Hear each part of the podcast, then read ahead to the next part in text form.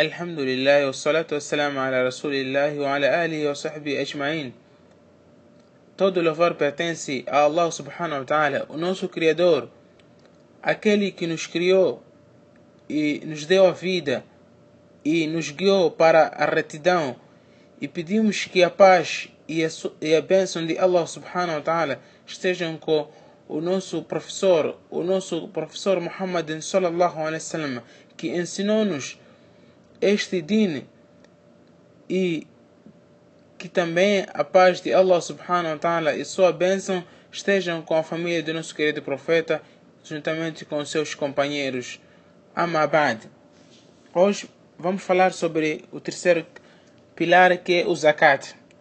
O zakat, este que é uma adoração que foi instituída no Islã, foi instituída este, este, este ibadat em Medina quando o profeta Muhammad emigrou de Meca para Medina e constitui o terceiro pilar no Islã, prezados irmãos, depois dos dois testemunhos e depois do As-Salah.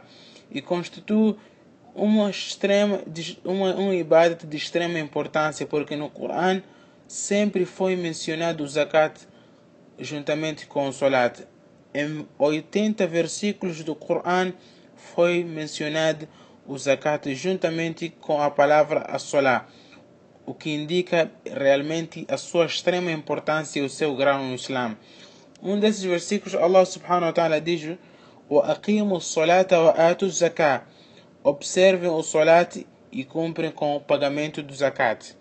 E o profeta Muhammad sallallahu alaihi wasallam recomendou a Muad bin Jabal, a quando a sua ida a Yemen, que informasse o povo de Yemen depois de aceitarem os dois testemunhos e o salat فعلمهم أن الله افترض عليهم زكاة أموالهم تؤخذ من أغنيائهم فترد في فقرائهم informe-lhes que Deus instituiu o zakat sobre a riqueza deles que é tomada que é tomado dos ricos e distribuído para os pobres da comunidade depois deles aceitarem os dois testemunhos depois deles aceitarem a observação do salat faça-lhes chegar a informação informe-lhes que Deus instituiu o zakat sobre a riqueza deles.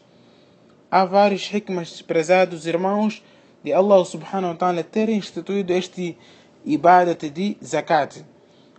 Um desses hikmas primeiro é para purificar as almas dos crentes da ganância, purificá-los da avareza, como Allah subhanahu wa ta'ala diz num, num dos ayates do surat التوبة خذ من أموالهم صدقة تطهرهم وتزكيهم بها Tome de suas riquezas uma sadaqa, com que os purifiques e os dignifiques. Allah subhanahu wa ta'ala quer purificar os nossos corações, quer purificar as nossas almas da avareza, da ganância. Devemos ter compaixão para o próximo, o desprovido, o necessitado que precisa um amparo. O segundo hikmah, prezados irmãos, é que há nisso uma bênção, um barakat. Allah subhanahu wa ta'ala quer colocar o barakat e retorno redobrado na riqueza daqueles que, que, possu, que possuem a riqueza. Como Allah subhanahu wa ta'ala diz no hadith Qudsi, narrado pelo profeta Muhammad sallallahu onde diz: Yabna Adam, anfiq, unfiq alaik. Ó filho de Adão, despenda dos seus bens que darei mais a si, darei o retorno. Então, devemos preocupar-nos em dar o sadakat. Um dos hikmas também é para criar o conforto ao pobre e criar o amor, o laço, o laço entre o pobre e o rico. Quando é dado o zakat ao, ao pobre, ele ganha o amor para com o rico em vez de haver ódio para com o rico. Nisso, criar-se-á um abrigo ao desprovido, o necessitado. Prezados irmãos, como também um desses hikmas é que a questão do zakat evita problemas inflacionais. que o dinheiro não fique apenas nas mãos dos ricos.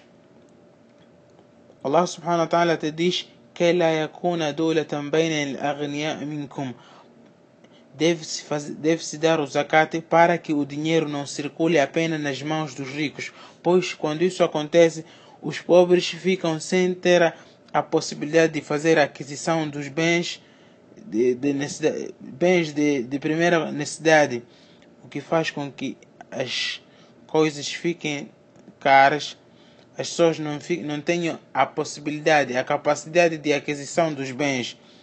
Então, só o dinheiro circulará apenas num grupo de pessoas. Então isso poderá se eliminar com o zakat.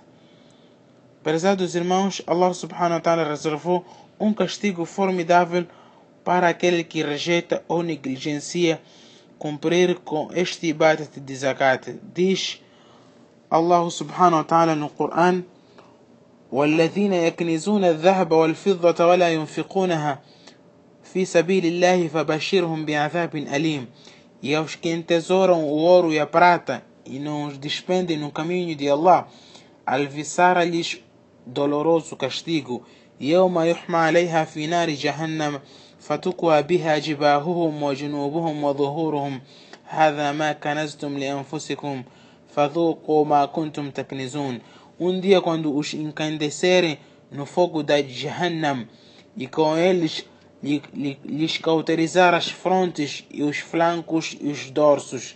Dir-se-lhes a isto é o que entesourastes para vós mesmos, então experimentai o que entesouráveis. Este é o castigo doloroso que Allah reservou para aqueles que tiram o zakat do seu, da sua riqueza.